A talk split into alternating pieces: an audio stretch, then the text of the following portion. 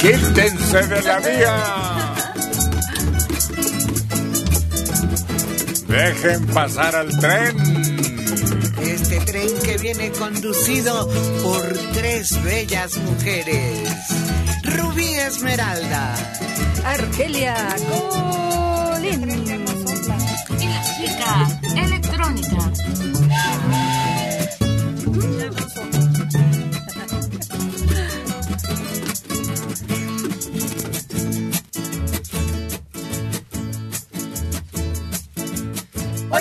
Señores el tren, que lejos me va llevando. Oigan señores el tren, que lejos me va llevando. Oigan los silbidos que chacada que va caminando. Oigan los silbidos que chacada que va caminando. Oigan y oigan señores, oigan el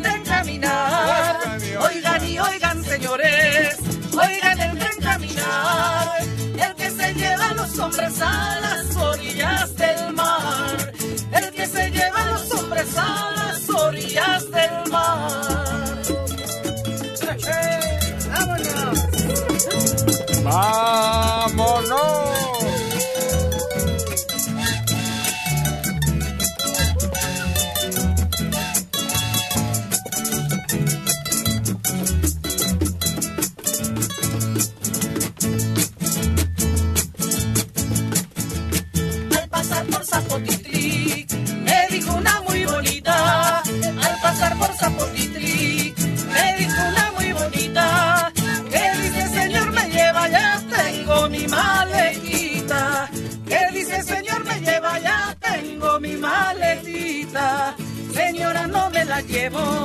Porque tengo a quien llevar. Señora, no me la llevo,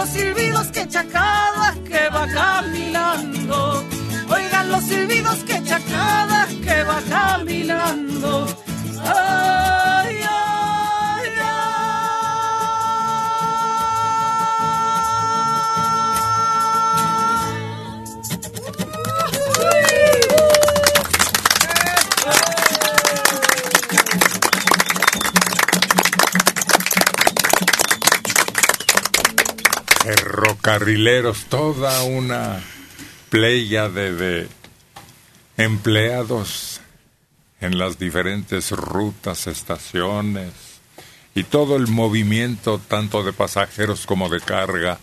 Para nosotros en la niñez, visitar la estación del ferrocarril era apasionantemente divertido. Tenía su oficina telegráfica que no dejaba de lanzar señales.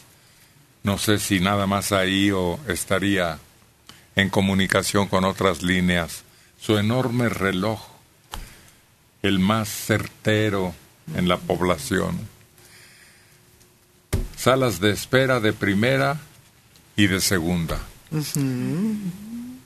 Tenían un comedor en donde pues nos tocaba a veces no en esa ciudad donde vivíamos, sino cuando viajábamos, que elaboraba platillos exquisitos, pasteles, leche, café, y tenía pues todos los servicios necesarios.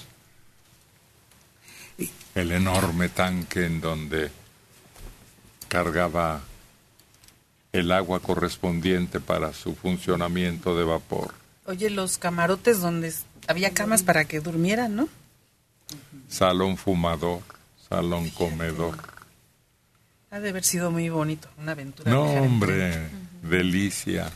Vivías un poco unas cuantas horas en ese tren, pero con todos los servicios, baños, las camas, y había camarotes que tenían su litera y su pequeño bañito. Las ventanillas te mostraban diferentes paisajes a distinta velocidad también. Oye, Héctor, entonces ya existía la sala de no fumar desde antes, ¿no? No. De fumar, Porque, de puro fumar, sí, en un lado fumaban y en otro no. No. no. O era todo revuelto. Todos fumaban a la hora que les daba la gana, pero existía un salón Ande. Para ese propósito, charlar, leer periódicos, revistas o jugar O jugar baraja, dominó, pero juegos de en- mesa. es en una época en la que se fumaban los aviones, en los camiones, donde quiera se fumaba. Ya está, la gente se veía interesante fumando, ¿no? Y ahora ya. Siempre con esa especie de arrullo, ¿no? Todo el camino en donde quiera que estuviera suavemente. Oye, yo creo que se daban muchas historias ahí, ¿no? La gente tenía oportunidad de ir platicando con alguien porque Exacto. estaban... Sí. En las películas se ve que eran como cuartitos chiquitos donde estaban dos asientos Iban de frente. Niños, iban muchachas, iban matrimonios y una variedad de personajes muy interesantes. Pero además fue crucial para el cambio en México. Forjó una revolución. Gracias al ferrocarril se transportaban todos los revolucionarios que iban de pueblo en pueblo a las No, ciudades. bueno, esa época ya no nos tocó verla. Pero también era una gran fuente de trabajo para muchas personas que vendían alimentos, vendían de todo.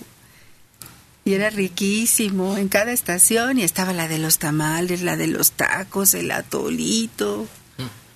Había un agente de publicaciones que llevaba todo un tambache de las revistas y los periódicos Sí. para quienes se aburrieran a lo largo del camino. Oye, pero además el uniforme que tenían todos los, los que daban un servicio en el tren, su traje muy, muy arreglado, era azul marino. Azul marino con una gorra muy especial, que no era una gorra cualquiera, era como una especie de cilindro con su viserita. Oye, pero sí usaban mucho el pantalón de pechera de tirantes que le decían, ¿no? Que traían unas cebillotas aquí enfrente. Ah, pero esos eran los que se hacían cargo de la máquina. Eran los... Sí, no, los que, el que dice Héctor que te repartía las revistas, el je- jefe de publicaciones, ese no, iba con un traje bien bonito. Era pantalón de peto, ¿no? Le nombraban. Los que se encargaban, como dice Adelita, de las maniobras, sí, del ferrocarril en su parte principal, Por allá, por el once y medio en Veracruz, donde estábamos nosotros una vez cortando caña, y no no le cambiaron la, la esa, porque le cambian, ¿no? Para que se vaya el tren para otro lado.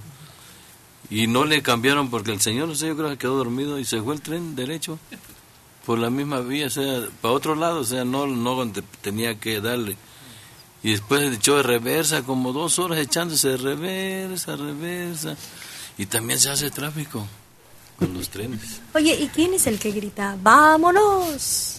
el conductor que traía una lámpara siempre en la mano de día y de noche, porque así con una banderita y esa lámpara hacía señas y se observaba desde la máquina. Entonces él también traía su reloj a tiempo. Sí, tenían unos relojes de super lujo. Sí.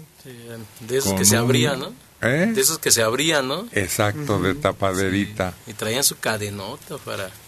Y una máquina de ferrocarril Sí, grabada sí. en las tapas. Muy, muy, muy bonitos relojes, preciosos. Oye, Héctor, ¿y eran puntuales a la hora que te que decían que llegaban llegaban puntuales o se atrasaban a veces? ¿Para qué querías la puntualidad?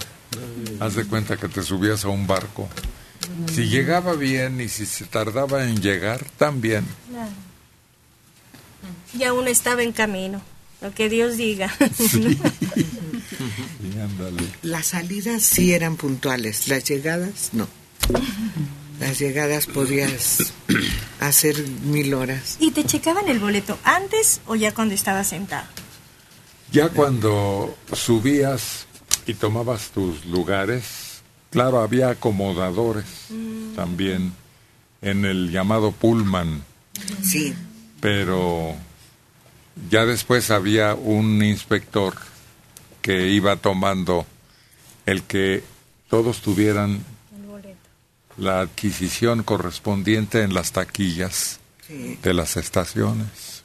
Una vez vino un señor y nos platicó que él trabajaba en, eh, en las tranvías, que andaban viendo las vías, ¿no? Que no hubiera cosas. Y eh, que cuando llegaba el tren corrían a, a bajarla, ¿no?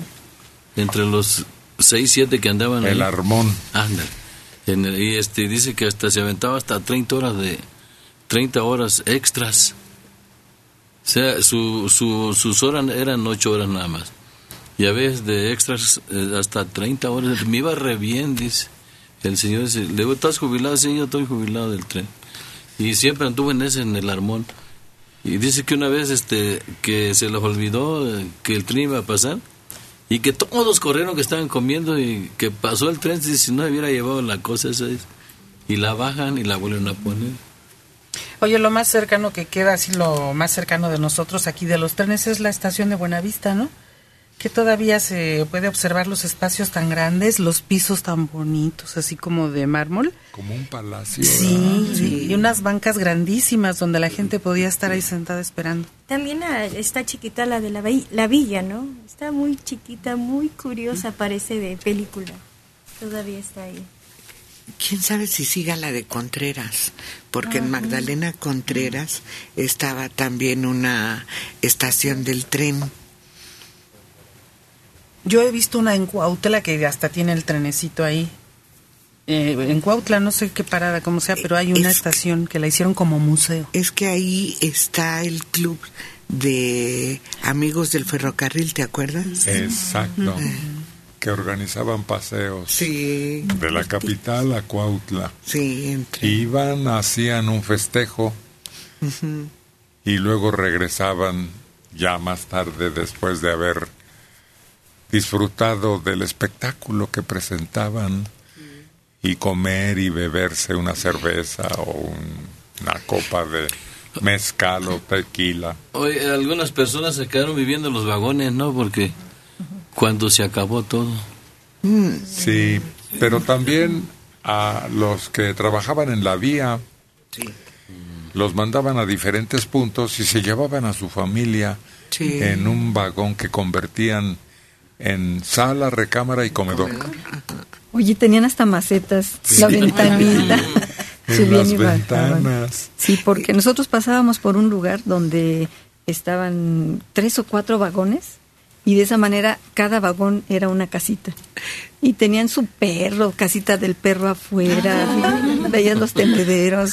¿Sabes en dónde? Y duraron mucho tiempo, todavía después de que desapareció el ferrocarril, en el cruce de Plan de San Luis y Calzada de los Gallos.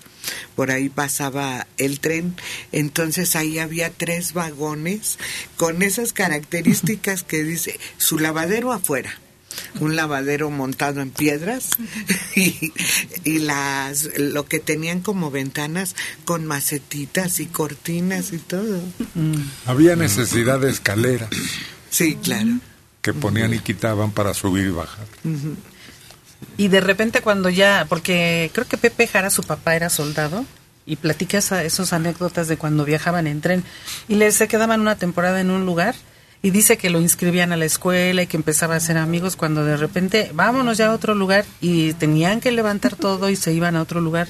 Entonces no podían estar así como que planear una vida en, en un lugar fijo porque constantemente los iban cambiando. Eran como gitanos, Sí. vivían como peregrinos. No sabían a dónde los iban a destinar, eran cuadrillas de trabajo, Sí. De manera que los instalaban en distintos puntos. Me platicó un señor que que conocí que él nació en esos vagones, ¿no? Que su papá era, era en el, trabajaba en el tren. Y dice que su mamá vendía ahí dentro de los vagones, ¿no? Dice, ahí nos, nos criamos todos, dice. Y que después se quedaron con, su, con el vagón, les dieron un vagón para vivir y que andaban peleando porque los querían quitar, recoger los vagones, ¿no? A todos. Porque dice, quería que nos los heredara, dice, para seguir viviendo ahí, porque lo tenían bien arreglado, alfombrado, con todo, dice, bien hecho, y que les quería, andaba el gobierno queriendo recoger todos los vagones que estaban ocupados, y que tenían un pleito bien serio con el gobierno. Había casas redondas Sí. que eran también fascinantes por la cantidad de empleados, de movimiento y las máquinas entraban para reparación y podrían salir en cualquier dirección porque era una red ferroviaria dentro de la casa redonda. Oye, Héctor, y mm, nos faltó el cabús, que es el que va hasta atrás y tiene un mirador por el que vas viendo cómo se queda. No, pero ahí no podías entrar. Era la herramienta Ah. necesaria para realizar cualquier tarea en el transcurso del viaje. Lo que sí iba un grupo de soldados siempre brindando la vigilancia necesaria. Luego a las muchachas les dicen, tiene buen cabús.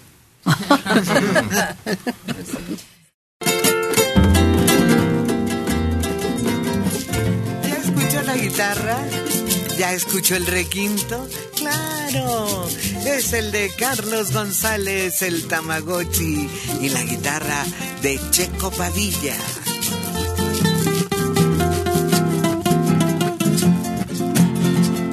Cachito, cachito, cachito mío, pedazo de cielo que Dios me dio. Te miro y te miro y a ti bendigo, bendigo la suerte de ser tu amor. Me preguntan por si eres mi cachito y yo siento muy bonito al responder, porque tú eres de mi vida un pedacito que yo quiero como a nadie de querer. Cachito, cachito, cachito mío, pedazo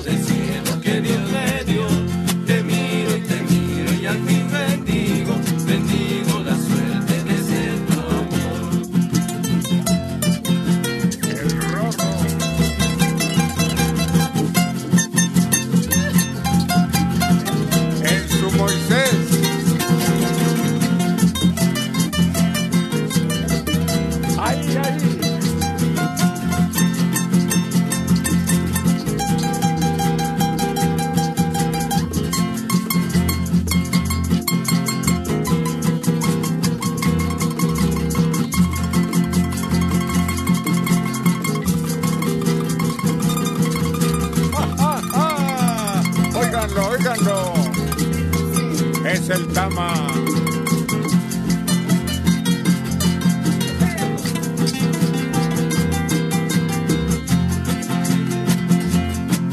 A tu lado yo no sé lo que es tristeza y las horas se me pasan sin sentir. Tú me miras y yo pierdo la cabeza y lo único que puede repetir, cachito,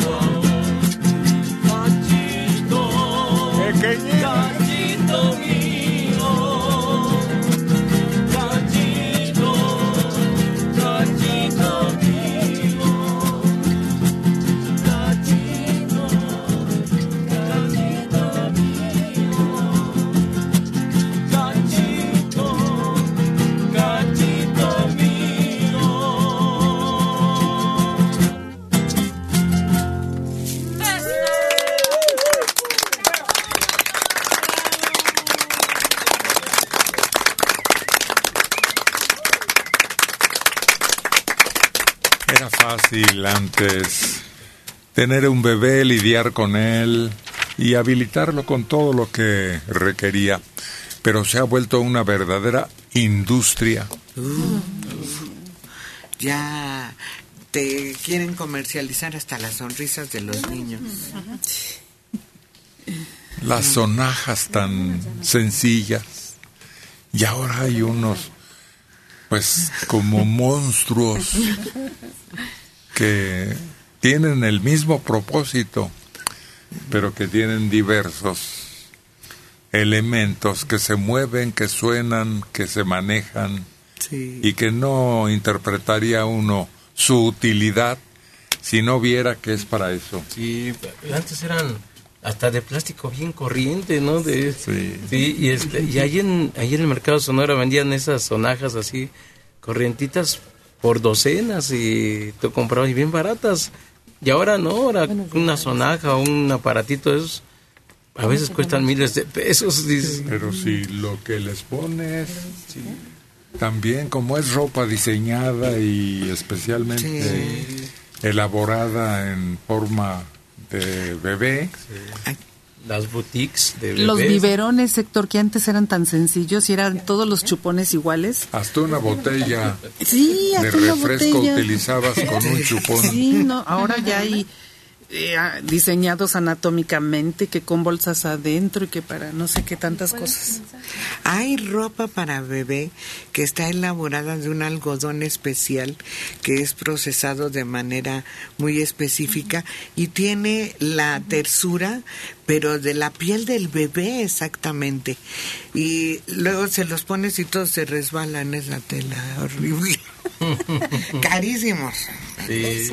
Oye, platicaba con un amigo el otro día que decía que tenía miedo de tener un bebé. Le digo, no tengas tanto miedo. En nuestra época, las mamás hacían las papillas. No había tanta papilla como ahora, que saben re feo las de esas que ya están comercializadas. Que de frutita. No, era bien bonito. Tu mamá cargaba su plátano y ahí lo raspaba y te lo daba. y todo, y que, que, come esto y hasta huevo, que ahorita dicen que el huevo ya no se les debe dar a los niños, pero todos crecimos con huevo y mira, aquí estamos. Ahora esos alimentos tienen conservadores. Sí. Fíjate que me cuenta mi mamá que nos daba la yema de huevo con azúcar.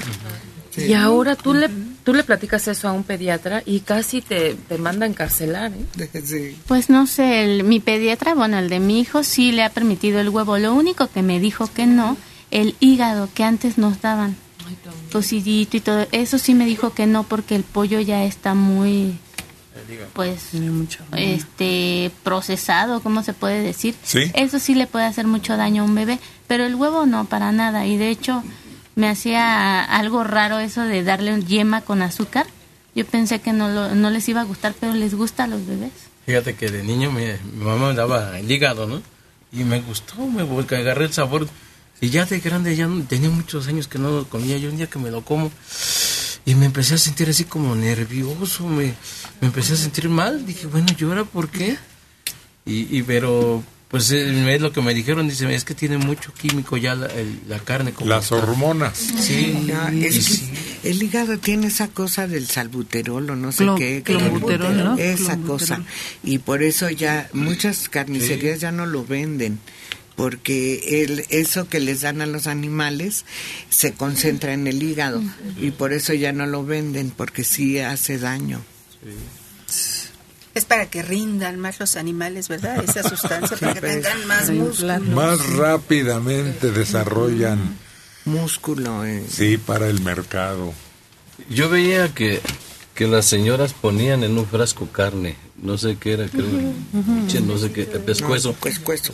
Y lo hervían y bien cocido, y el puro jugo, porque veía que se lo daban al niño con algo, ¿no? el puro jugo que soltaba esa carne. Y yo me comía la carne. Estaba simple, simple la carne, o sea, la exprimía re bien. También les daban su caldito de frijol, ¿no? El caldito con, con bolitas de masa, de Un tortilla. frijol pelado. Sí. Para que no entrara el ollejo. Y el juguito de carne aprovechabas cuando ponías frijoles, en lugar de ponerle una tapa al frijol, ponías una cacerolita Ahí ponías con cebollita, salecita, un poquito de sal sí, sí. y un poquito de ajito, la carne. Y mientras estaban los frijoles cociéndose, también se estaba preparando el juguito de carne para el bebé. ¿Por qué babean tanto, doctora, cuando empiezan a tener la dentadura ya en erupción? Ya es un sistema que nuestro cuerpo tiene. La saliva está irrigando a las encías y está promoviendo que, que los dientes salgan también. No es nada más que babeen por babear, sino que se está este, irrigando todos los músculos, la lengüita, y con la lengüita están empujando exactamente la encía que recubre los dientes para que puedan salir en su lugar. ¿Les da mucha comezón? Sí, es que los dientes tienen, se llaman mamelones. Son tres piquitos que tienen cada diente, pero actúan como cuchillitos. Entonces, cuando está queriendo rasgar la encía, es cuando les produce la, la sensación de Decía comezón. usted que hay que lavarse muy bien la mano y el dedo cubierto con... Con una gasita. Ah. Tiene que ser gasa, porque si queremos meter algodón, pues se les queda pegado en la boca a los nenes. La gasita es más, hasta las vendían por metro y se planchan o las planchaban antes. Ahora ya hay estériles. Se enreda en el, en el dedo, se les da masaje a los dientes, bueno, a la encía para que los dientes salgan, pero hay unos también como capuchones del dedo, como guantes, que tienen piquitos también ¿Eso para... estimula el crecimiento de la dentición? Sí, rompe la encía y los dientes salen más Ah. rápidamente. No, ahora es una aventura la que vive la criatura una vez que va desarrollándose. Oye, la pañalera cada día parece ya maleta. Ropa por si hace frío, ropa porque va a hacer calor, ropa por si nos llueve. Y de pañales, un montón con sus respectivas toallitas, pomaditas, de todo. De Algunos todo. de mis familiares se compraron su rebozo y yo me reía, ¿no? Medio burlón. Pero no, qué útil es el rebozo del papá para envolverlo y transportarlo con toda comodidad. Oye, pero es un rebozo largo, largo, largo. Y trae su instructivo de las diferentes Sí. este, formas de enredarlo. Y fíjate que una amiga le fue muy útil porque tiene gemelitas. Y entonces es- le explicaban como una de un lado y la otra del otro con el rebozo. Sí, es muy Increíble. práctico. Es, eh, resulta más práctico que los canguros. Ujú. Resulta más práctico porque además el niño se quiere dormir y nada más levantas el rebozo y lo metes. Y ya, se acabó. Ahora le llaman fular. ¿Cómo? Fular. Fular. Ajá, así le llaman. Y lo más práctico a aquellas mamás que todavía dan pecho es a todo dar. No Ujú. tienes que hacer un relajo, quitarlo, volver, no. Simplemente lo tapas, te bajas y ya se come a todo Ya no se tapa. Bueno, ya no. No, ya es común ver amamantamiento. Pues oye, es uno de los eh, aspectos más emotivos. Recordar que tú y que todos tus hijos o tus eh, hermanos, si es que tienes familia, fueron alimentados así y como ha habido escándalos incluso, se han reunido mujeres en esa condición que están delante de todos en el atrio de una iglesia, por ejemplo, fue una especie de reto, ¿no? Sí, para que, porque es vida lo que estás dando, es parte de... Obviamente. Y el más enriquecedor alimento, el que protege ya el resto de su vida al ser humano. Oye, esas fórmulas que les dan ahora que son carísimas porque haciendo cuentas de cuántos botes se lleva un bebé que no es amamantado, de verdad es toda una inversión y, y los accesorios para llevar la leche, el agua y todo lo que le metes ahí. Y la mejor vacuna contra enfermedades y contra muchas otras cosas por la cercanía. No solo vacuna, sino constitución Sí. de todo el organismo en las respuestas de eso, defensas naturales que le transmite el amamantamiento. Pero además eh, la, la cercanía con la mamá es valiosísima. Ah, sí, es emotiva, ¿no? Sí, claro. Y es tan importante que por eso ahora están creando bancos de leche para aquellos aquellas mamás que no pueden amamantar y que quien tiene producción basta. Suficiente. sí, Además, también es un bienestar para la madre porque el hecho de que esté amamantando permite que su matriz vuelva a su tamaño normal y ese que succiona el bebé a la madre le hace bien que no se dan cuenta que el no amamantar a veces es más riesgoso, les causa más problemas a la larga que el amamantar. Ajá, y aparte de los bancos de leche que ya se dan, este, en todas las guarderías ya se está, como ya dicen que es a libre demanda, lo que los niños quieran tomar de leche. A las mamás se les entregan los biberones ya estériles para que los lleven a las guarderías y ahí se les pueda administrar también su lechita. Y de niños que pues no tuvieron, este, que su mal pudiera amamantar, es eso, que se les está dando una donación para que sus defensas vayan aumentando, porque los niños ya estaban eh, o muy obesos, ¿por qué? Porque se les estaba administrando fórmula láctea, o muy raquíticos, porque la leche tiene vitaminas que les produce también que sus huesos se pongan fuertes. ¿Y qué quiere decir libre demanda? A la hora que se le antoja el cuicle. así es. Así sí, así nos sorprende ahora que el médico que atiende, el especialista, señala, no horarios. No, ya es a la hora que el niño lo pida porque lo está requiriendo su cuerpo. Pero fíjate que cuando los amamantan, los niños agarran un horario así exacto. A veces dices, en dos horas va a pedir de comer y en dos horas se para a pedir de comer. O sea, así, así. Incluso cuando ya es la hora, a la mamá se le empieza a tirar la leche. Germán Contreras Hernández desde satélite, 58 años. A nivel nacional, solo hay una escuela que imparte clases en un vagón de tren en Naucalpan. Y es oficial a nivel primaria, pero no recuerdo el nombre. A propósito de los trenes que comentaban, saludos a todo el equipo. Gracias.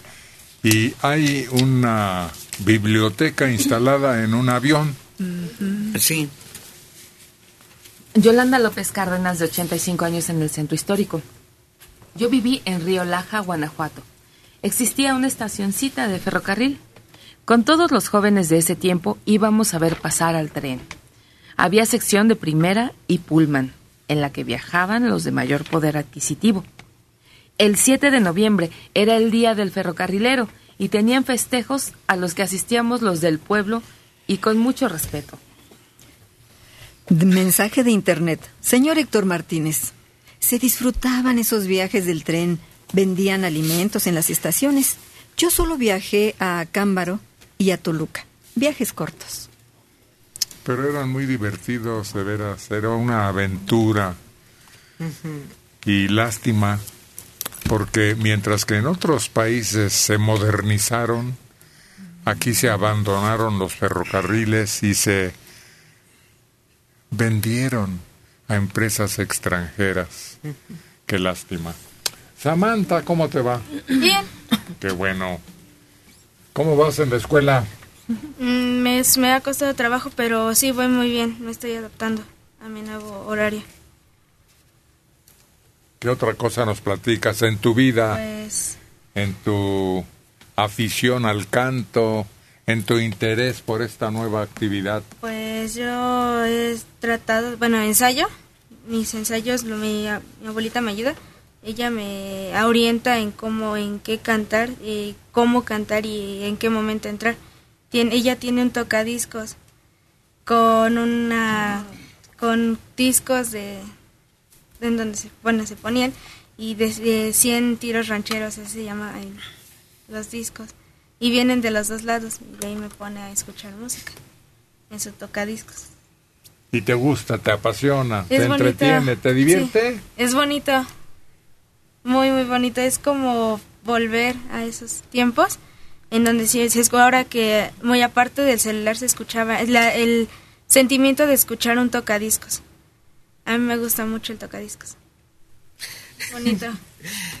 Porque para nosotros era tan normal y había unos muy sencillos y otros de unos muebles verdaderamente sorprendentes. Artísticos. Sí. ¿Qué otra cosa nos platicas, Samantha? Este, pues ya voy a empezar a estudiar eh, lo que es ya recursos humanos. Me están dando mi introducción este, mis maestros me está- eh, estamos trabajando en matemáticas, en ubicación de puntos, en el plano cartesiano, modo de lenguaje este, formal para una, un Bueno. cuento, una narración. Ah, qué interesante. Qué bueno que tienen una instrucción ahora muy amplia y los preparan para lanzarlos a la aventura de la vida. A ver, ¿qué nos va a presentar Samantha? Escuchémosla, a ver si va bien en cuanto a cantar, en donde quiere incorporarse a un programa como este. Ella es Samantha, una voz joven, ansiosa del triunfo.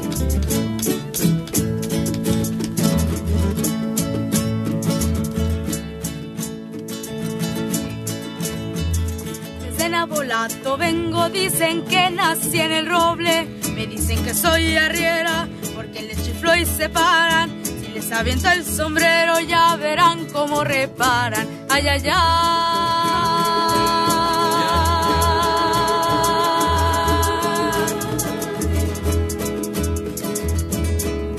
Ay, mamá, por Dios. Por Dios que borracho vengo, que me siga la tambora, que me toque en el quelite, después el niño perdido y por último el torito pa' que vean cómo me pinto. Ay, ay, ay.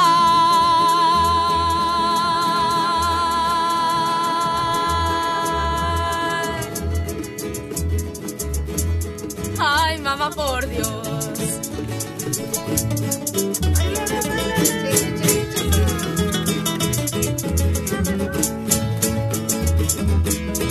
Bailada, Samantha. Es bailada. Agarra el vaivén. Va y ven.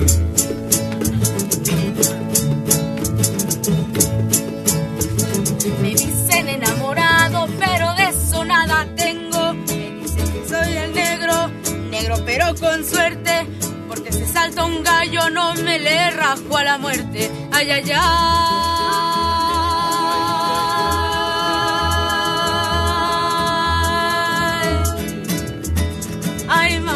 Dios, por Dios que borracho vengo, que me siga la tambora, que me toque en el quelite, después el niño perdido y por último el torito, pa' que vean cómo me pinto. Ay, ay, ay.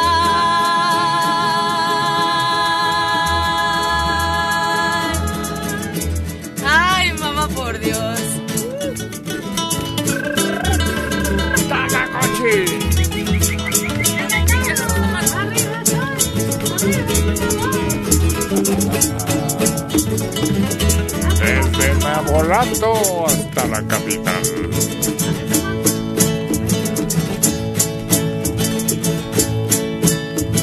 Soy del mero Sinaloa, donde se rompen las olas.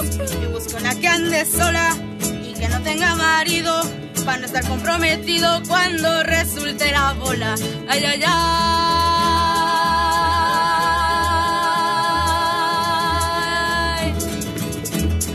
Ay, mamá, por Dios, por Dios que borracho vengo, que me siga la tambora, que me toque en el quelite, después el niño perdido y por último el torito, pa' que vean cómo me pinto. Ay, ay, ay.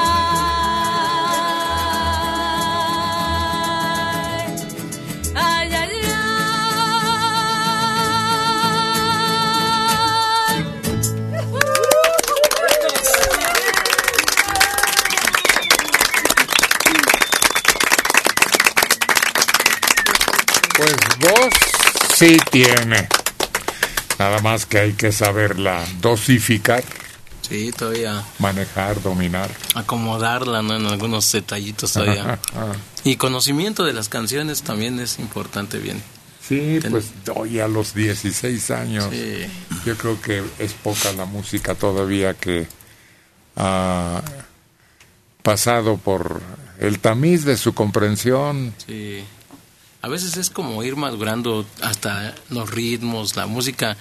Cuando eres muy joven a veces no lo entiendes y conforme va pasando el tiempo vas, ah, pues te vas asentando porque te acuerdas a veces tú de, de joven, dices, ay no, es que no me salían estas canciones y ahora ya de grande dices, bueno, pues ya, ya es, es más fácil, es más cómodo hacerlo. Pero yo pienso que entre más joven absorbes la música más rápido, como que todo es más rápido de digerir. Ah, pues claro. Ya vas entrando en un mundo de comunicación muy importante. ¿Y cuáles son tus ilusiones, Samantha? A ver, platícanos. Mis ilusiones son primero terminar mis estudios, una carrera y después ya empezar a enfocarme en lo que es la música. Es decir, eh, yo quiero seguir estudiando, pero al mismo tiempo seguir aprendiendo música, seguir aprendiendo a tocar, a tocar la guitarra, a afinarme y así. A, sí, a tocar instrumentos. Entonces, ¿no cuenta todavía el amor en tu vida? Este, Nomás pues, el estudio y la música. pues todavía no, pero ahí va. todavía no, pero ahí va. Ahí va. Ah, vaya. Ya tiene por ahí algún galán oculto en prospecto. Está bien que vayan conociendo, ¿no? Sí, claro. Y no confiar ni en los hombres ni en el amor, que son muy engañosos. No, hay, hay que ir con calma, dando un pasito, pensarlo y luego el otro. Y además, tratar de escudriñar cómo es el carácter de la persona con la que establece primero una amistad, luego un cariño, hasta llegar al amor. Porque cuando halagamos somos capaces de mentir, de fingir, de simular. cosa, sí. Y, al rato y se cállate. debe de tener ojo para saber en qué momento te están mintiendo. No sabes bien qué, pero ya sabes que hay algo raro.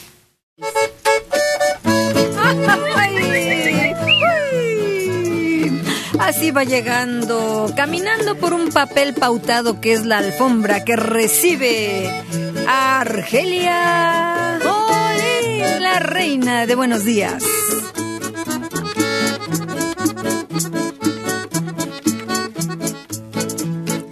Cuando yo supe quererte, te abrazaba yo en el puente y nos quisimos de un jalón.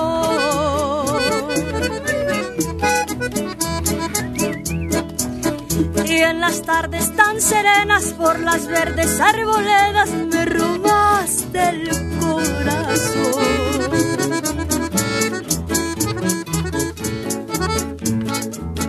Luego vino el tiempo de aguas, ya no supe dónde andabas y todito se acabó.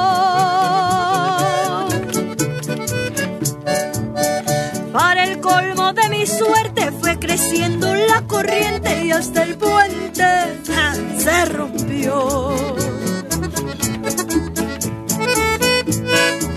El puente roto le llamo yo a tu cariño que se rajó. Así dejaste mi corazón hecho pedazos con tu traición. Ahora tú en el puente roto, con el otro, ni te acuerdas de mi amor.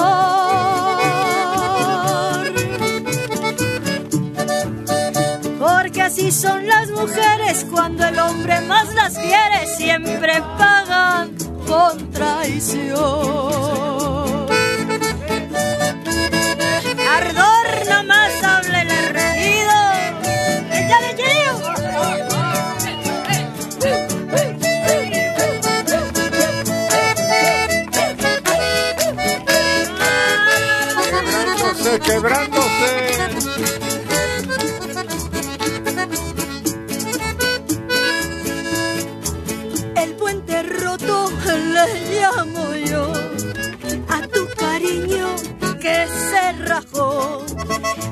Dejaste mi corazón hecho pedazos por tu traición. Ahora tú en el puente roto, abrazada con el otro, ni te acuerdas de mi amor.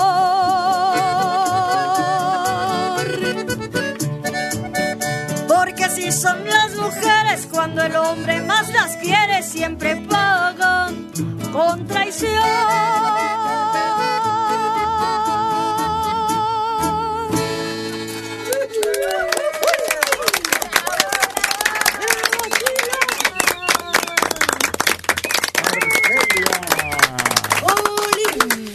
Ver, entre las fechas importantes, ¿cómo les dicen?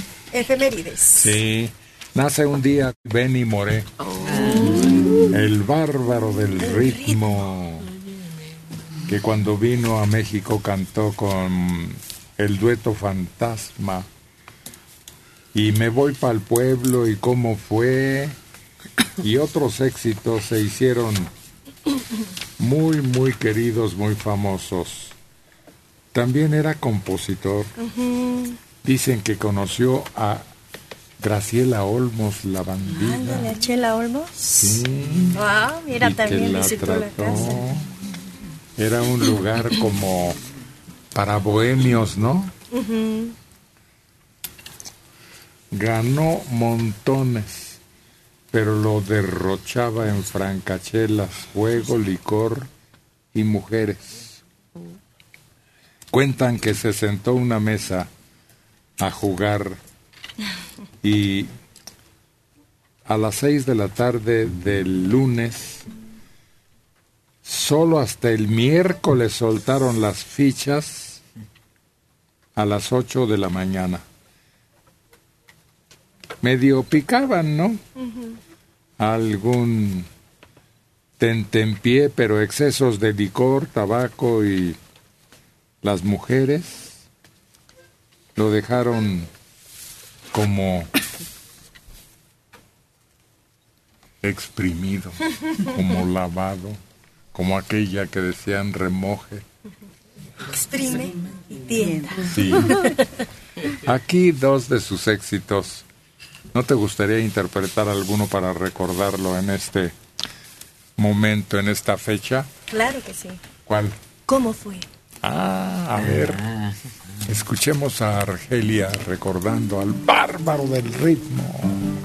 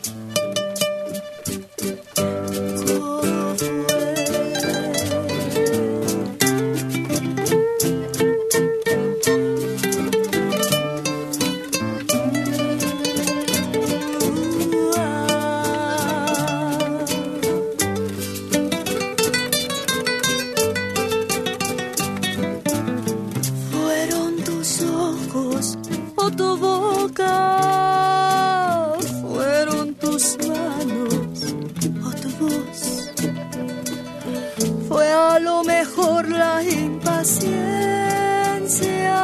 de tanto esperar tu llegada, mas no sé.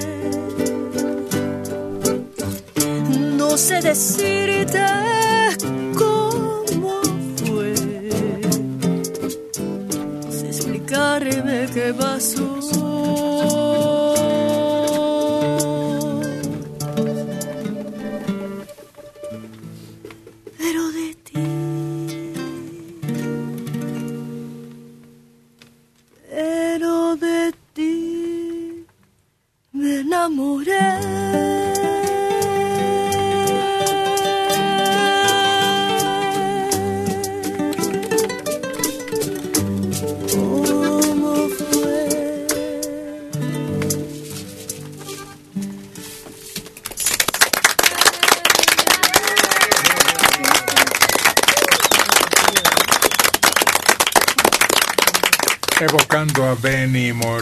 Ya no nos tocó a nosotros ni siquiera conocerlo.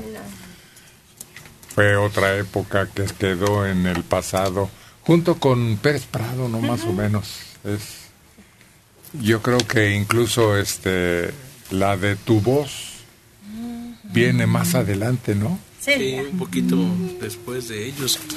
Sí, todavía con Pérez Prado, este, salen algunas películas entre los 40 y 50 más o menos es donde lo, lo podemos todavía ver este, a Benny More en esas de algunas de rumberas luego que salían así y él salía cantando y hasta bailando en algunas de ellas y también era un muy buen tipo en la cuestión de físico era agradable Y el hierberito moderno viene más adelante. Sí, sí, ya como después de los 50. Él es 40, Esos dos 50. cantantes fueron los que más polvareda levantaron. Pues sí, sí. Bueno, Celia Cruz es que fue muy longeva también, ¿no? Y, le alca- y alcanzó más este tiempo de, de nosotros, ¿no? Porque pues todavía hasta con grupos modernos grabó y hizo duetos y... Bueno, y aparte lo que ya traía atrás, ¿no? De, de su música. Es que el ver a Celia en grande es sensacional. Yo nunca, en los pocos videos que se ven, nunca se ve molesta ni enojada, como que siempre era alegría andando ella, siempre. No tenía una cara de enojo, no, no, no, no, hasta su último video que comentan de sobreviviré, pero le ponen can- una letra exclusiva para ella, está bailando con todos los artistas. Y comentaban que Benny Moré de repente eh, pedía una pluma, un papel, un lápiz rápido, porque así se ponía a escribir e inspirarse. No sabía si en el baño, comiendo, cenando, pero era en ese momento, a ver, rápido, rápido, rápido. Y que así llegó a componer muchas de sus canciones. Le llegaba la inspiración. Sí, en cualquier momento. Caín y Abel con todos sus colores, con toda su alegría. Póngase de pie ya. ¿Quién es quién? Adivine, adivine. Adivine, adivinador.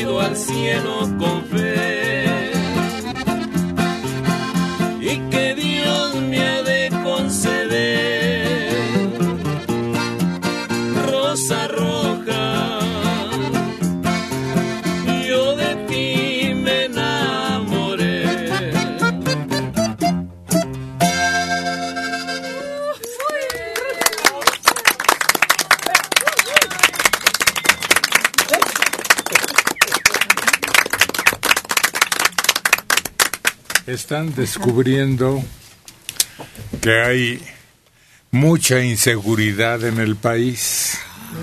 Vaya. Pero sí, te das cuenta tú en donde vivas. ¿Qué es lo que haces? Primero te armas para defender tus propiedades y tu familia. Y luego te reúnes con algunos vecinos para tener más fuerza, más oportunidades de hacerlo. Resulta que empezó una alta funcionaria de este país a platicar con algunos grupos que se han armado y agrupado así. Y están descubriendo que en todo México hay como 50 grupos de autodefensas, nomás en seis estados. Por lo menos, policías comunitarios en Guerrero, en Michoacán, en Morelos, en Tamaulipas, en Tabasco. Pero, pues no hay otra. Si las autoridades no cubren esos espacios, naturalmente la gente tiene que defenderse. Ese es el problema. Oye, Héctor, fíjate que yo no entiendo por allá, por Guerrero, por el estado de Michoacán, que ponen mantas que dicen, ya llegó el grupo que va a poner en orden todo. Le pido al gobierno que no se meta, que nos deje trabajar, por favor. Así le dicen al gobierno. No, no, no, pero eso no tiene importancia. Esos son detalles aislados. No, lo preocupante es que existan, que estén en funciones. Claro que habiendo un supuesto Estado de Derecho, ellos tengan la, yo no sé si la buena o la mala intención de tomar las armas y asumir una postura que termina siendo perjudicial para todos. Pero la culpa está en la policía, Claro. que no atiende a organizarse y crear un Estado que tú dices de derecho y una defensa comunitaria. Y para eso está el ejército y la marina Sí. y la policía federal y la policía estatal y la policía municipal. Y todos esos deben actuar en conjunto para que este desorden vaya ajustándose a lo que señala la constitución política de los Estados Unidos. Sí, lo malo es que en muchos sitios esas fuerzas que tú mencionas, sobre todo las municipales y las estatales, pareciera que se, se asociaron con los malos. Se volvieron cómplices, Sí. descuidaron ese aspecto y ahora estamos a la buena de Dios. Gloria Díaz Baeza desde Álvaro Obregón, 74 años. Que tengan un excelente día. Por favor, saludos para Alicia Ballinas de 74 años que los escucha en Arriaga, Chiapas. Y en Tonalá está la familia Aceituno. María Guadalupe Castro González. Héctor, hoy cumplo años, felicíteme. Antes los escuchaba por la radio, pero ahora, gracias a Dios, ya estamos más cerca. Sí, ya tenemos imagen para que usted observe los detalles de este programa. 67 años tiene Norma Cárdenas Bolaños. Estamos afuera del consultorio del internista, en Acoxpa, pero no hay nadie. ¿Saben si hoy trabajan o andarán de vacaciones? En otras ocasiones ya he venido tempranito y están atendiendo. Se me hace raro que hoy no. Ya deben andar por ahí muy cerquita, porque es la hora en que se hacen cargo. Atención, pero paciencia. Angélica Santoyo, pobre niña, dice, soy de Mero, Sinaloa, donde se rompen las horas. Son las olas. Tamagotchi, por favor, ya no está tan chica como para no fijarse lo que dice. Son los nervios que se la estaban comiendo. Poco a poco aprenderá a dominarlos también. La que tiene dominado el escenario, el micrófono, el ambiente es Lady Mariana. Amanecí otra vez entre tus brazos y desperté llorando de alegría. Me cobijé la cara con tus manos para seguirte amando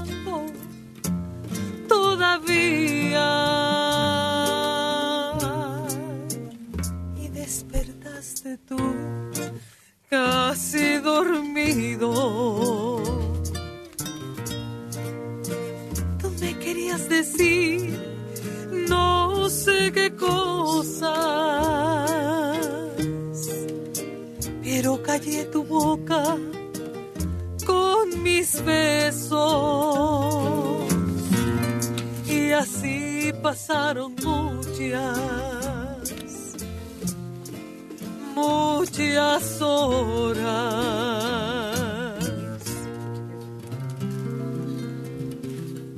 Cuando llegó la noche, apareció la luna y entró por tu ventana. Qué cosa más bonita cuando la luz del cielo iluminó tu cara.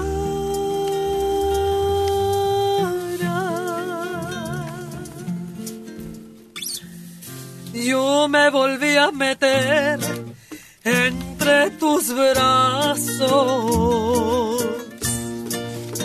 Tú me querías decir no sé qué pero callé tu boca con mis besos. Y así pasaron muchas, muchas horas.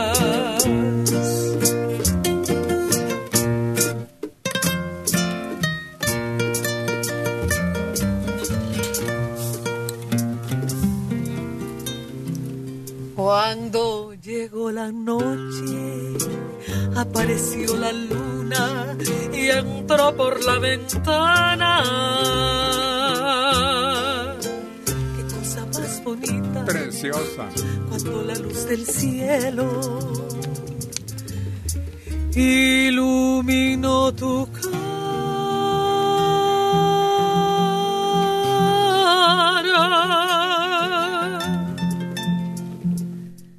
Yo, yo me volví a meter entre tus brazos.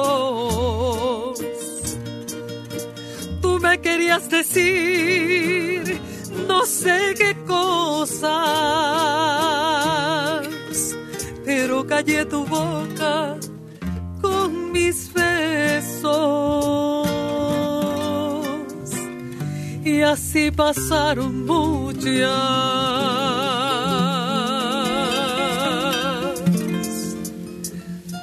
muchas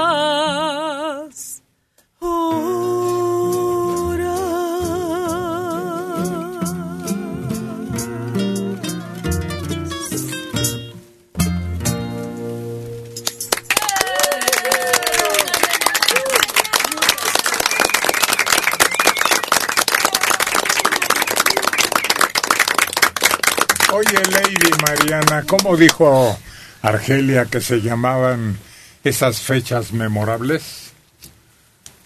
Dignas de ser recordadas y que en el calendario se significaban por algo muy Ah. llamativo. Efemérides. Ándale, aquí hay otra.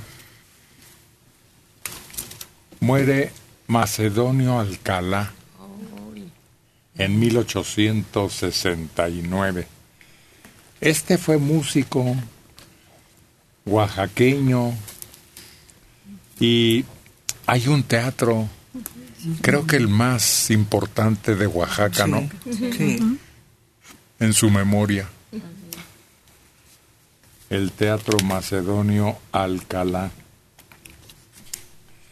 Su principal composición es Dios nunca muere.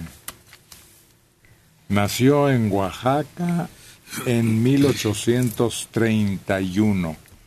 Muere en 1869.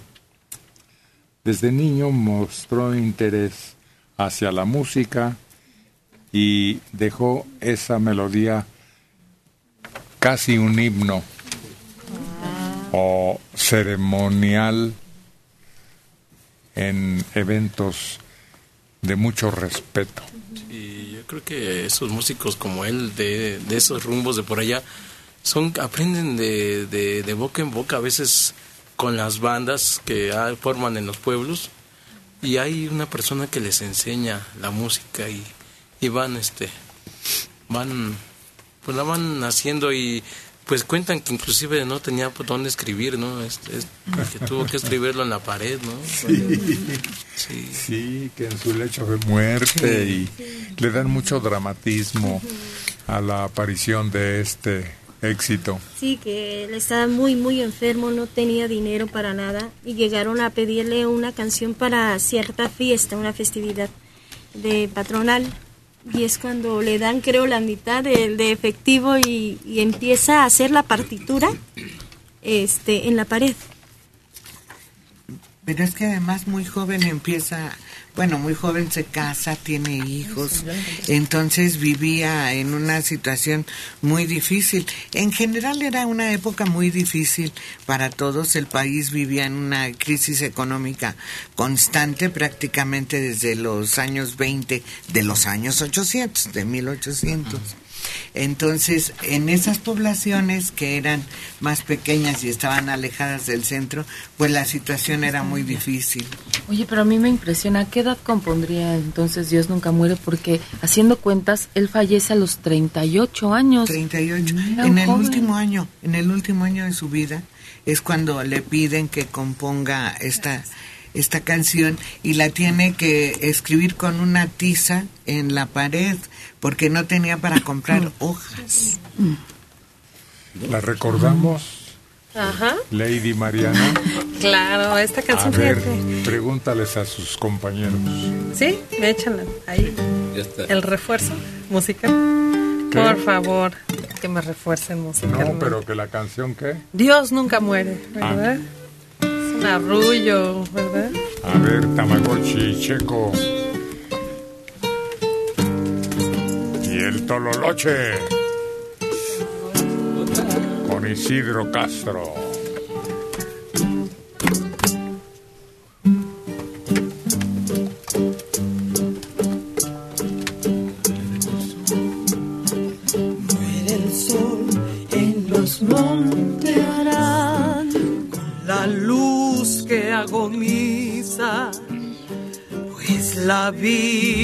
Su prisa nos conduce a morir.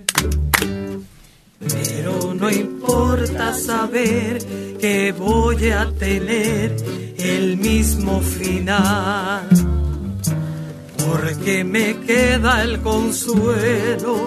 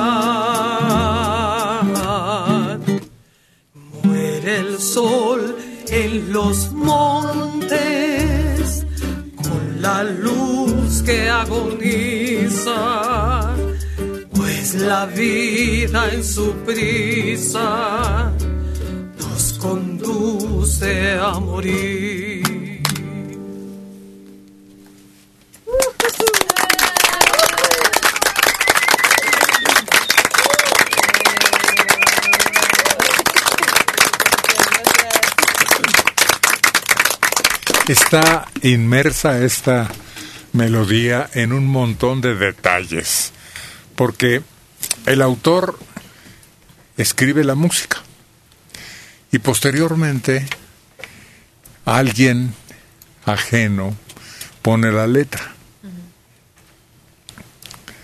Todo eso rodea esta efeméride que dicen que así se llama a aquellas fechas. Por aquí tenemos otra, ya que Lady Mariana nos hizo el favor de recordar Dios nunca muere. A ver al Tamagotchi, ¿de qué tamaño le queda otra fecha memorable unida a una melodía que se volvió también célebre e inmortal? Bueno, Hola, hola. ¿Quién dijo hola? Yo me llamo Valentina Martínez Cruz. Valentina Martínez Cruz. Hola también desde acá para ti, Valentina.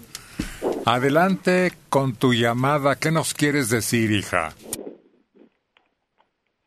Es que mi Abby le gusta mucho sus canciones y quiero que pongan una. A tu abuelita le gustan mucho lo que cantamos aquí y quiere una especial. ¿Qué edad tienes tú? ¿Cuántos años tienes? Siete años. Siete. A ver, ¿cuál es la canción, Valentina? ¿Cómo han pasado los años? Ándale, pues, con todo gusto. Un beso de nosotros para tu abuelita. ¿Puedes saludar a mi mamá? Sí, ¿cómo no? ¿Parte? Sí, sí, sí.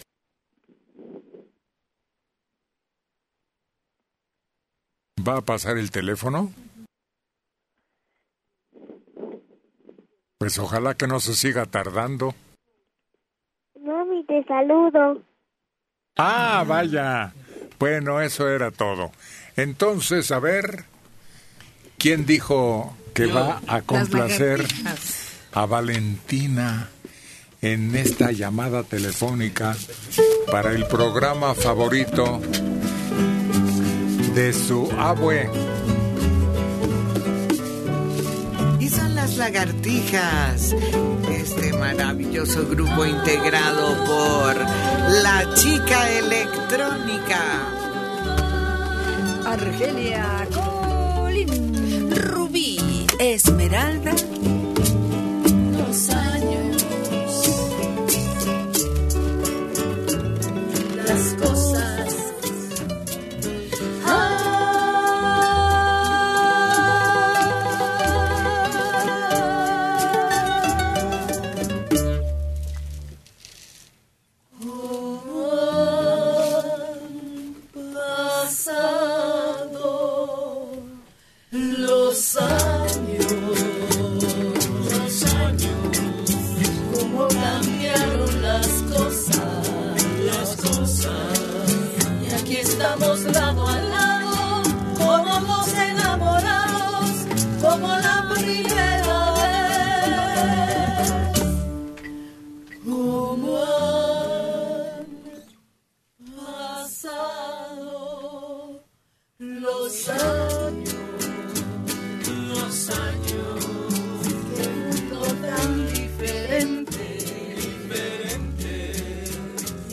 Estamos frente a frente como dos adolescentes que se miran sin hablar. Si parece que fue anoche que bailamos abrazados, juramos un te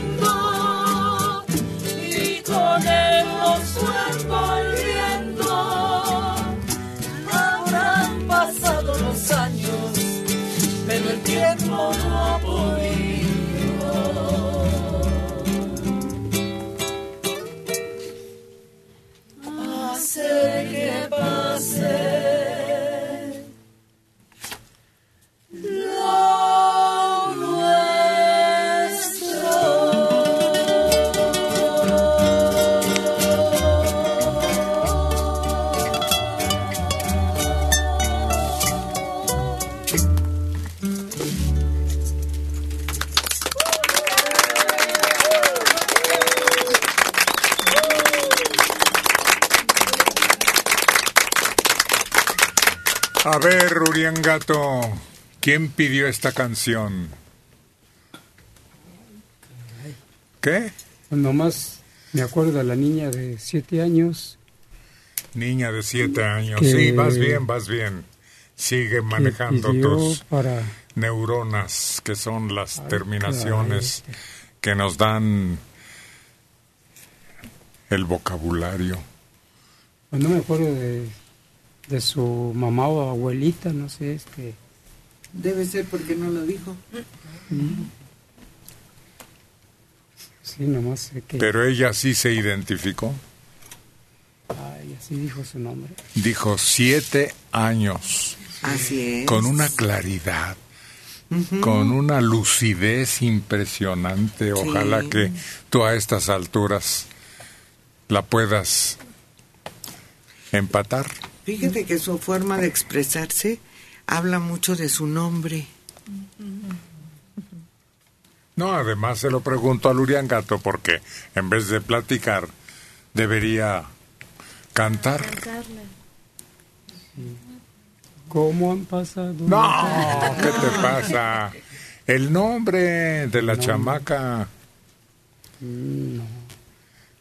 Pues ¿dónde estabas? Pues aquí, aquí. ¿Y en qué estabas pensando?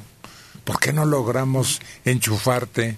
No, no se oye rete feo, ¿verdad? Vayan a pensar Sí, que no, queremos no, no, porque abusar de él. Mejor pone involucrarlo. No, pues no va a entender qué quiere decir eso. Oh, no. Te queremos unir al grupo, a la charla.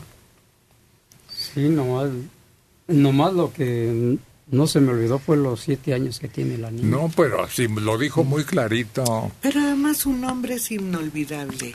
No, Todos, pertenece a una salsa Ah, también. de la que tocan los cubanos que ahora unieron todos los ritmos Tropical. tropicales. sí. No, pero también a una que se pone a la sopa.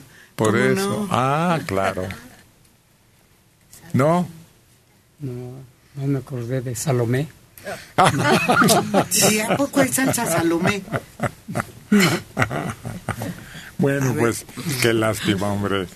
Que tan fácil hubiera sido que el Uriangato se arrancara con La canción del nombre de esta niña de siete Valentina. Valentina, yo te quisiera decir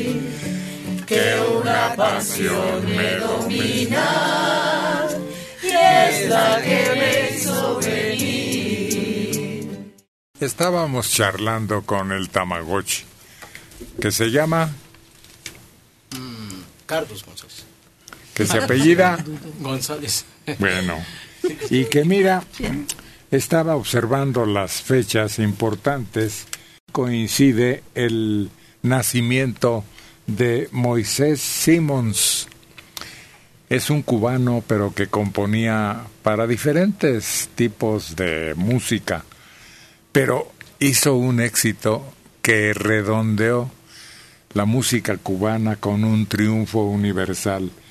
Moisés Simón Rodríguez, cubano de nacimiento, es pianista, director de orquesta y es el compositor Moisés Simons de El Manicero, que se refiere a qué le dicen ellos así. Ah, eh, a los cacahuates, creo, ¿no? Sí, ¿no? Y a los cacahuates, ¿cómo les dicen también? Este. ah, caray. Pues cacahuates, ¿no? Sí. No, hay otra forma. Sí. ¿No es algo de uñas? ¿De uñas? Sí. Ah, en México. Ruido de uñas. Gritaba el vendedor que los traía en uno de esos costales que se anudan como el que dibujó la imagen de la Virgen de Guadalupe. Sí, traen un ayate así atravesado al cuello y ahí traen los cacao. Bueno, en mis tiempos de niño. Hacía como cunita Sí. y de esa manera transportaban lo que Sí. pudieran. No, pero le dicen de otro modo. Este, ¿No te acuerdas? No, es. ¿No? pues, como ellos le dicen maní, pero eh, cacahuate, este. ¿Has visto cómo se da? Como raíz. Sí. Salen todos entierrados los canijos, lodosos. y luego eh, los eh, separan, los limpian. Yo creo que hasta los lavan, ¿no? Sí, yo creo que sí, porque de repente hay uno que venden como medio sucio, ¿no? Así. No. Se ve tierrosito tantito todavía. Sí, solo cuando los meten al comal, que hasta despide un olor. El que protege la cáscara al cacahuate despide un olor delicioso. Oye, se sienten a veces como húmedos cuando no los tostan bien. Entonces eso quiere... Bueno, tostan bien. Entonces los tienen en un comalote y los van tos- tostando No. hasta que se les quita Hay la humedad. unos, este, cilindros grandotes, creo que lo hacen de un tambo de petróleo.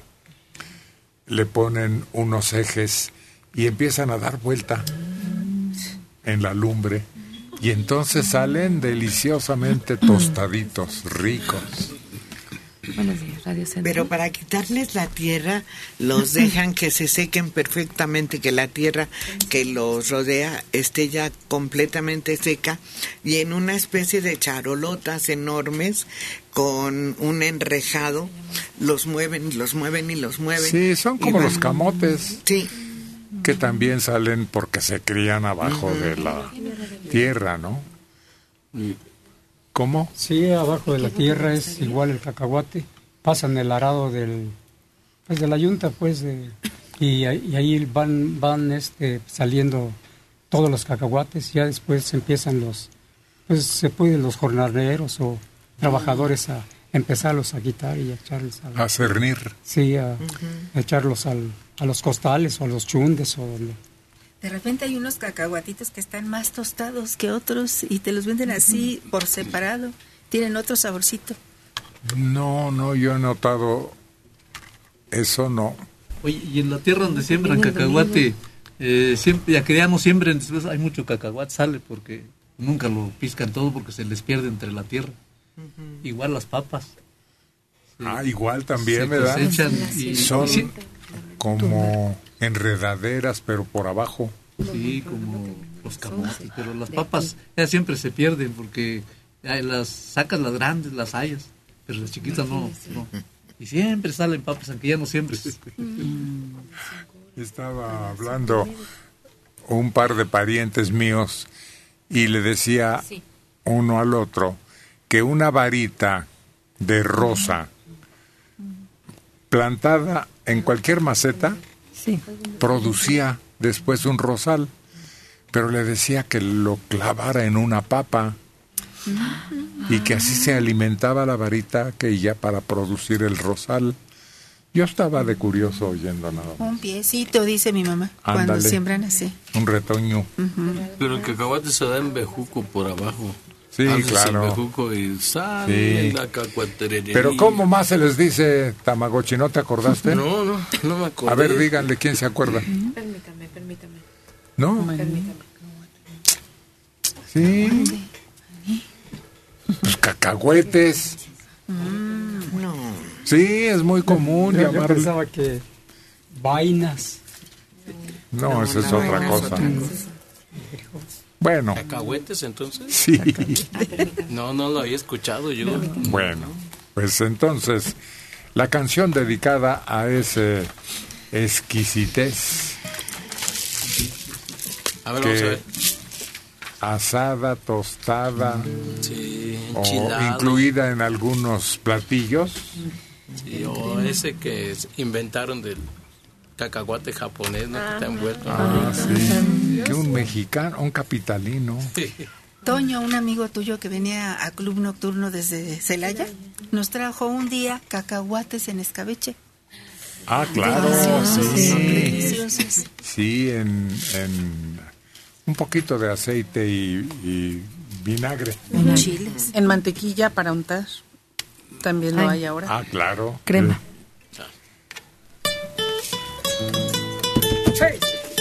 González Tamagotchi, recordando esta creación de Moisés Simons, el manicero.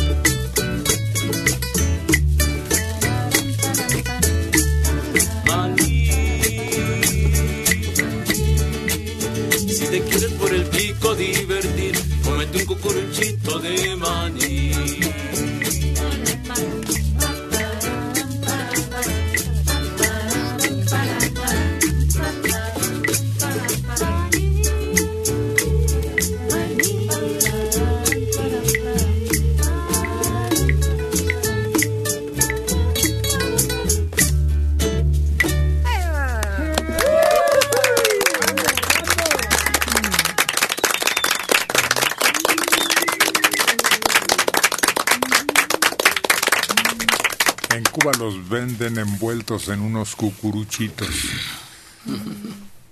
muy artísticamente elaborados.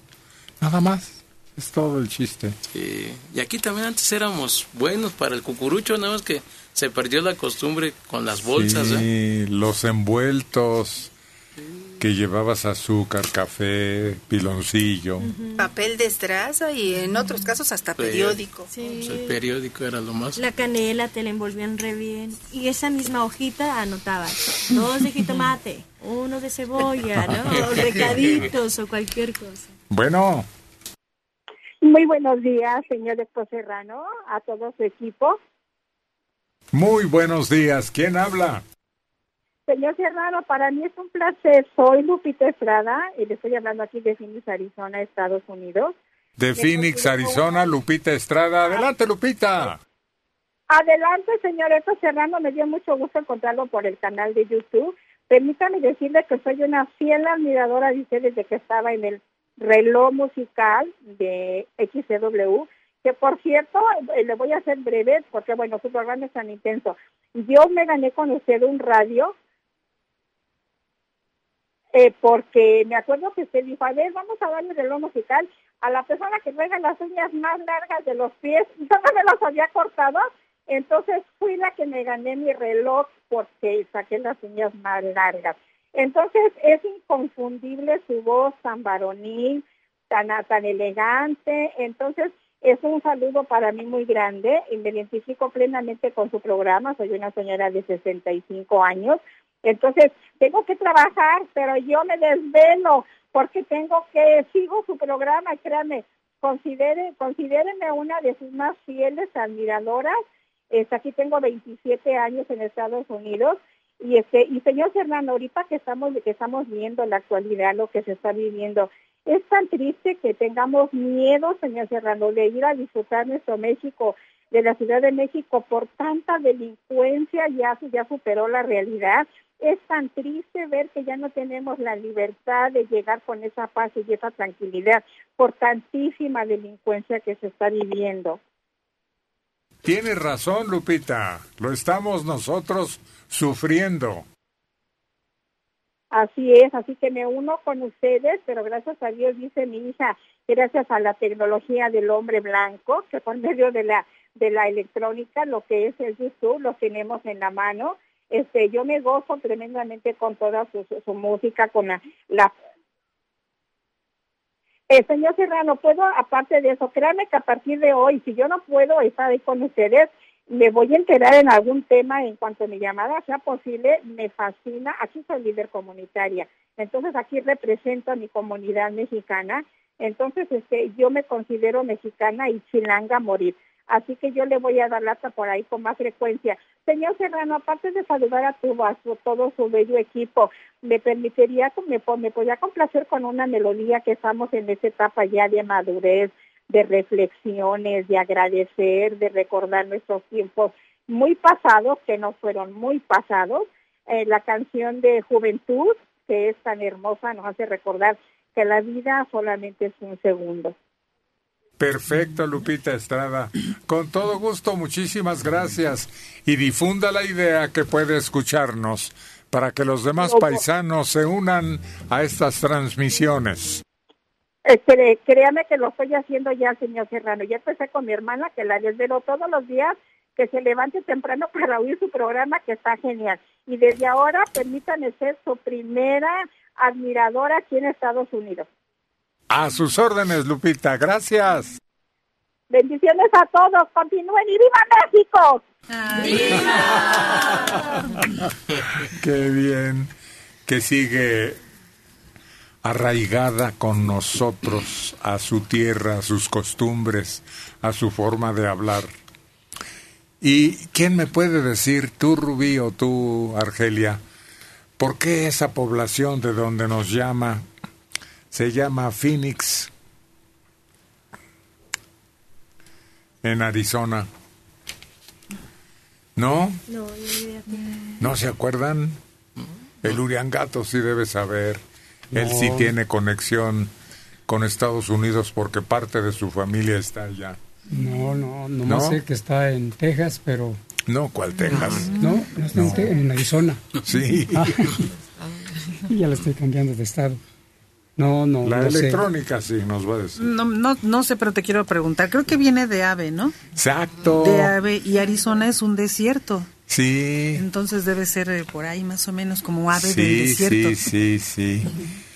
Un ave mítica que resucita después de quemarla y convertirla en cenizas. Entonces se refiere al ave fénix. Exacto. Sí, exacto. Por ahí andábamos. Y son la chica electrónica Argelia y Rubí quienes mandan sus voces hasta Arizona, en la ciudad de Phoenix, para Lupita Estrada y su esposo, que desde allá están con nosotros.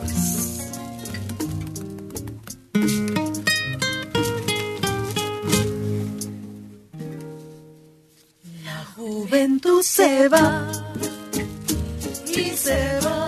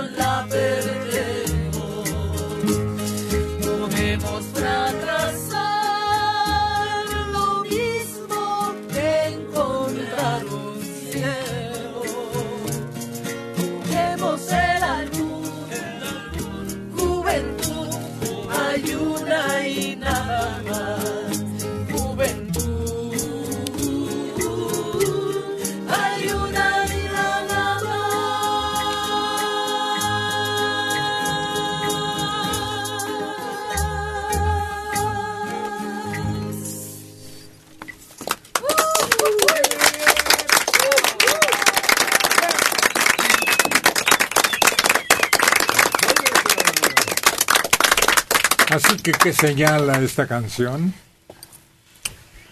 Que es fugaz la juventud. Sí. Fugaz y pasajero, diría Agustín Lara. Y La es una. Se va y no regresa. Y hay una frase que se hizo célebre que dice que es un tesoro. Juventud, divino tesoro. ¿Qué más? ¿Qué más? Ay, ay, ay. Que te vas para nunca volver. Ándale, no así exactamente, pero no, sí. no así, dice juventud. Ese es el sentido. Juventud, divino tesoro. Te vas para no volver. Cuando quiero llorar, no, lloro. Y a veces lloro sin querer. Bueno, Bueno, buenos días. buenos días. Para servirle, ¿quién habla? Octavio Rebollar. Octavio Rebollar. Ah, sus órdenes. Octavio. Desde que trabajabas con eh, Dante Aguilar, que le recitabas un, un poema de, de Buesa. Después te escuchaba yo con Fernando Marcos en el eh, eh, Nuestro Hogar. Ándele, sí, don Octavio. Y hoy este, estamos cumpliendo mi esposa y yo 45 años de casados. Entonces, Felicidades. nos gustaría ver si esta chica electrónica nos canta Amémonos, si se la sabe. Claro, ¿cómo se llama su feliz pareja? Carmen Guadalupe Romo Romo. Bueno, para Carmen Guadalupe y para Octavio. Muchas gracias. No faltaba más. Feliz pareja. Cantándoles en, en este aniversario de bodas a Carmen y a Octavio. Buscaba mi alma con afán tu alma. Buscaba yo la virgen que a mi frente tocaba con sus labios dulcemente en el febril insomnio del amor. Buscaba yo la mujer pálida y bella que en mis sueños me visita de niño para partir con ella mi cariño, para partir con ella mi dolor. Como en la sacra soledad del templo, sin ver a Dios se siente su presencia. Yo presentía en el mundo tu existencia y como Dios sin verte te adoré.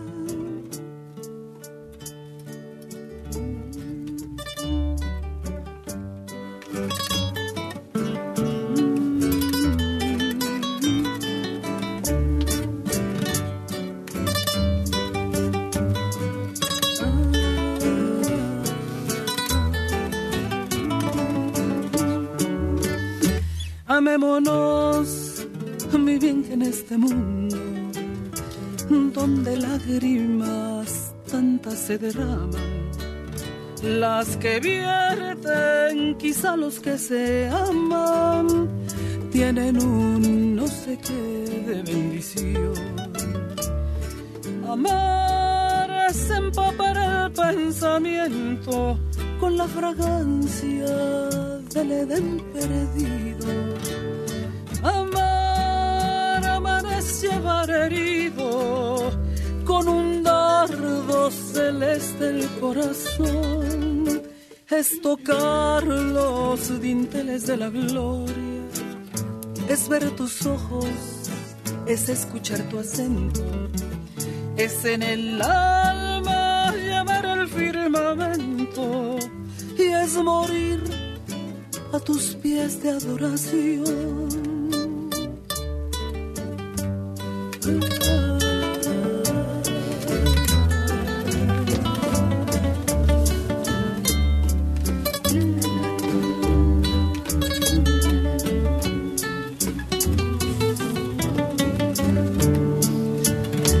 Amémonos, mi bien, en este mundo donde lágrimas se derraman. Las que vierten, quizá los que se aman, tienen un no sé qué de adoración. Amar es empapar el pensamiento con la fragancia del Edén perdido. Amar, amar es llevar herido con un dardo celeste el corazón. Es tocar los dinteles de la gloria, es ver tus ojos, es escuchar tu acento, es en el alma llevar el firmamento y es morir. A tus pies de adoración.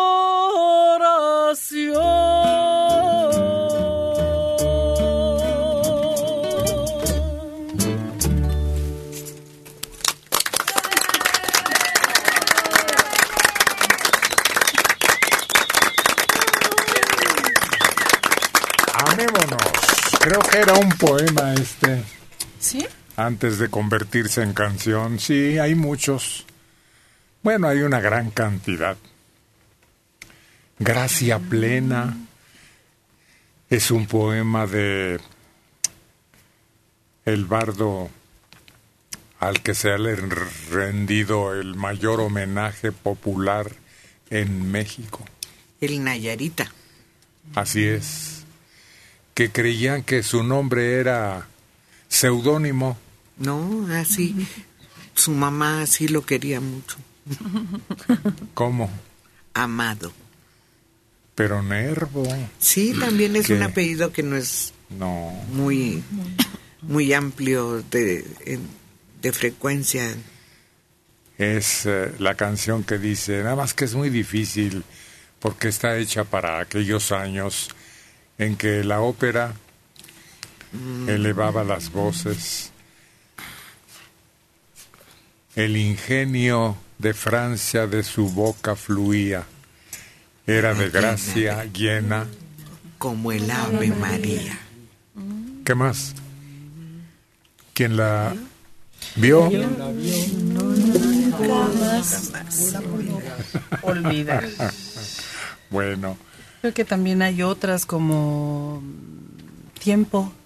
no, pues esa es muy Donato Hay reciente. otra de Amado Nervo. No, hay muchas, muchas, muchas. Una preciosísima de Amado Nervo, hermosísima. Que después este, los argentinos hicieron otra.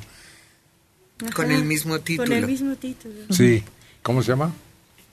Mm, ay, ¿Cómo se llama? ¿La llamada inmóvil? No. ¿No, te estás hablando de la misma o es otra? Sí, Pues este, este, y por esta. eso cuando decían, no, la otra, ay, ¿a poco hay otra?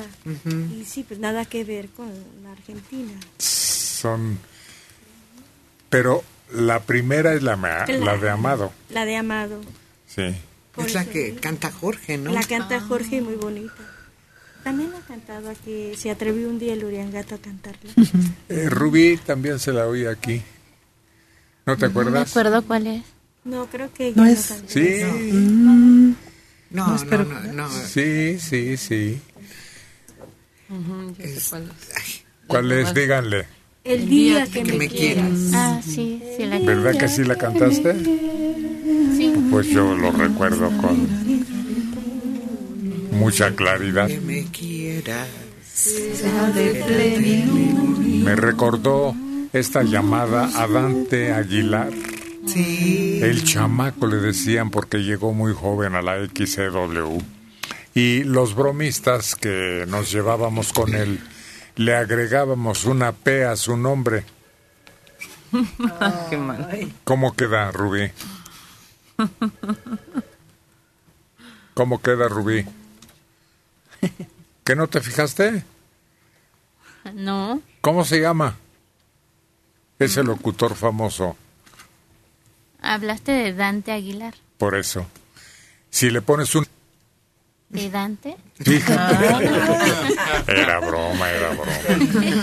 Y don Fernando Marcos también se refirió, nuestro amigo Octavio, que pidió que la electrónica cantara, como si cantara tan bonito la esa electrónica. Bueno, es que Octavio sí es buen conocedor. Tiene una trayectoria en el radio, ¿no? Ya dice que lo oye desde hace mucho tiempo. Así es.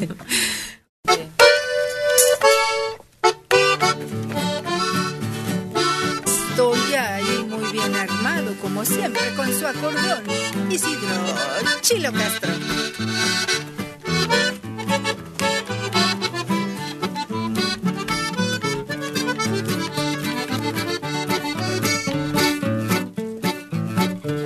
¿Pa' qué son pasiones al cabo el amor se acaba. Que sí, ¿qué esperabas? El amor y el dinero. Y el orgullo se vuelve nada.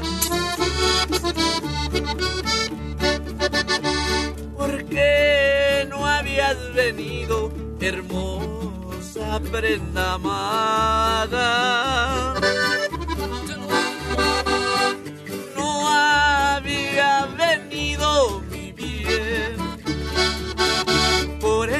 Engaño a mi amor.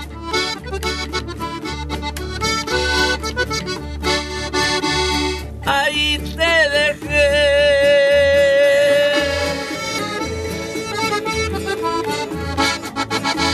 en el árbol de la esperanza.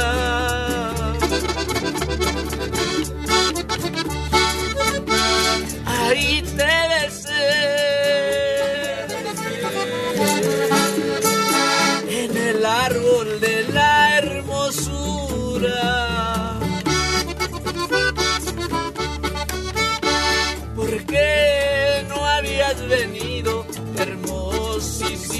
criatura? No había venido mi bien por engaño a mi amor.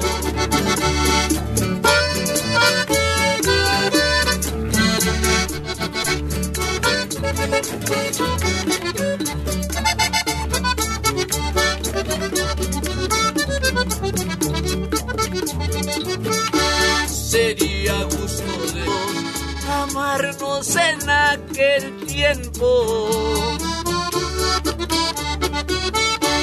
Porque solamente Dios podría hacer cualquier intento. Me quisiste, sí, quise, otro era mi pensamiento.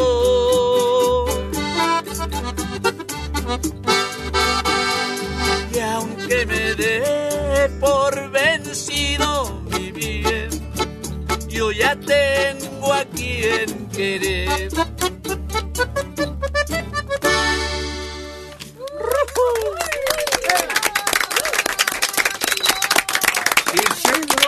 Castro Gaitán, la tierra de ¿Y tú sí oíste tocar a ese piña? Ah, sí, sí lo oí varias veces. Que era muy bueno, muy bueno. No, buen músico no era. La neta. Fue muy Pues, ¿por famoso. qué era tan famoso? Fue muy famoso. ¿Por qué? Pues se supo, yo creo, ahora sí que meter, este, se, se, ¿cómo te dijera? Se relacionó muy bien porque tocaba con todos los grupos, con Pesado, con, con Ramón Ayala, donde quiera, él se metía. Donde quiera lo veías. Pero ahora sí que Hay otros muy avanzados, superándolo a él, muchos. Pues de los norteños, pues yo creo que la mayoría. Ah, Chihuahua. Sí. No, pero yo creo lo está confundiendo porque Celso Piña, de hecho pensábamos que era colombiano, porque él trajo a México, él es de Monte- era de Monterrey. Sí. Él trajo a México el vallenato, que es la cumbia de Colombia. Entonces él nada que ver con los norteños.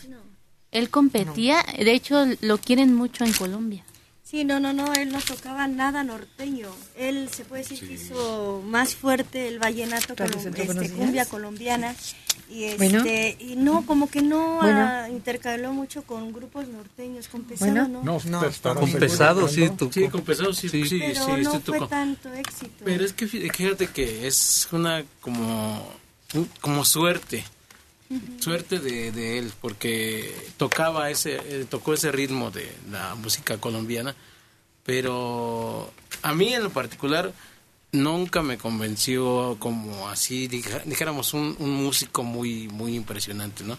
Hizo unas mezclas buenas, en algunas canciones le pegaron, hizo varios discos de esta música colombiana, pero no, en Colombia y gente de acordeón que dices, pues nada que ver, ¿no? Es, ese el estilo, eh, tenía una personalidad, pues también especial. Y se, como dice Chilo, se relacionó con muchos grupos. eh, Eso fue su... Sí, y, y si, y si ves, él siempre tenía un acordeoncito de Honer, de estos, o más, más chiquito, ¿ah? más corrientitos, más... Si ves, los norteños traen unos acordeonzotes que es- hasta les ponen brillantes y hacen sabe cuántas cosas, y traen dos o, o hasta diez acordeones. Buenos días. Ese con un solo acordeón tocaba. Entonces no era la gran maravilla que todos dicen. Tocando no. Yo creo que más bien era muy carismático y lo que él ándale. hacía era muy novedoso. Por eso llamó tanto la atención y se dio a conocer en todas partes. Su gran éxito fueron los caminos de la vida. Fue con Y aunque eso no que, con- que levantó él. No, hay una que se llama algo del río, Sí. cumbia del río, Ah, algo así. pues. Esa fue Sí, no, éxito. los caminos de la vida. pues, Sí, eso como que es más uh, colombiano. Y fíjate que para mi punto de vista se me hacía increíble porque él se metía con los chavos y parecía y actuaba como chavos. Por eso mucha gente no le gustaba eh, el cómo se expresaba él, porque si ya está grande como para verse muy chavo y actuar muy chavo y bailar chavo, ¿no? Ujú. Como que ahí era un choque para la demás gente y para los chavos era lo, lo máximo. Era grande el señor, ¿no? Ahí es donde hay el choque, ¿no? Que siempre dicen, "Pero que se ve hasta barbudo, canoso. Y él bailaba y hacía y deshacía, pero muy de banda de chavo. La barba muy blanca y el pelo Pero igual. Pero usted No, qué quiere con saber? su color. eh, predominaba el negro. en su pelo. original. Sí. Pero no tanto el negro como blanco. Sí, Pero sí, la Era barba joven, ¿no? ¿Qué edad tenía? 66 años. 66. 66. Bueno, pues no estaba muy... Pero también fíjate que él empezó grande a figurar, no no joven, no ya. Yo creo como de unos 45 años más o menos fue cuando se empezó a dar a conocer.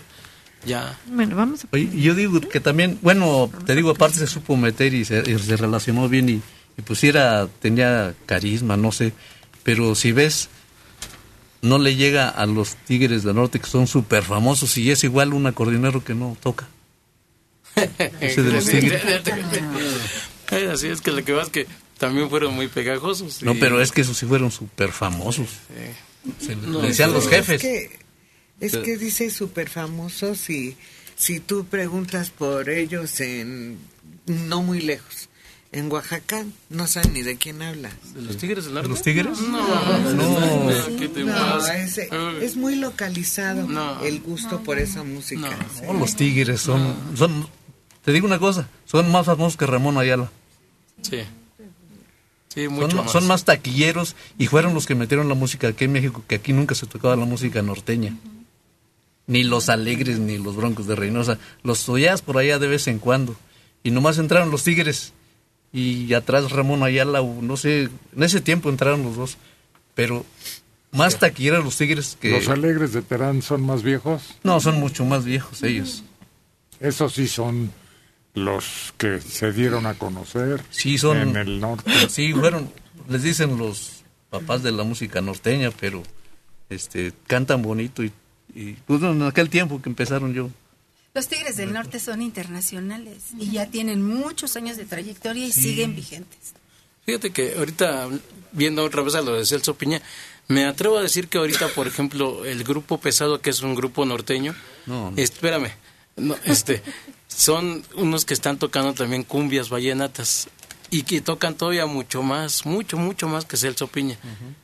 Tocan muy, muy bien ellos. eh, eh, o sea, a comparación, claro, de del señor. Y toca todo ese del, del pesado, agarra el bajo sexto, el acordeón, el toloche, y, y canta también igual como Celso Piña, luego yo creo deja el grupo y se pone a cantar con los rancheritos del topo, con, con los con los grupos gruesos de allá. Porque le, ap- le aprendieron a hacer su piña, por eso están tocando así. Decir, vámonos sobre de él, ¿no? No, él, él de joven empezó tocando con gente del pueblo que lo llamaban para fiestas y para un bar que había ahí en su pueblo que él comentó. Y así empezó jovencito tocando así, pero con muchos grupos que lo mandaban llamar, como de rellenito o de sustituto. Y luego ya se fue dando a conocer, como dice Carlos, ya más grande, cuando ya tenía cuarenta y tantos. Pero Celso Piña se bebía el acordeón. No. ¿Cómo se lo bebía? Tenía, tenía, Tenía pues, una botella adentro. No, era buenísimo, o sea, lo escalaba muy muy bien. Y yo, mis respetos para Celso Piña porque tocaba muy precioso y llenaba los lugares. ¿eh? Eso sí, Eso, los a ver, llenaba. este, a ver, este, Donde quiera que se paraba. Van los Tigres del Norte, si no le ponen unos, unos más para que lleven gente, los Tigres solos no lo, no lo llenan. Y, y él llenaba los lugares, él solo nomás se presentaba. Sergio Piña.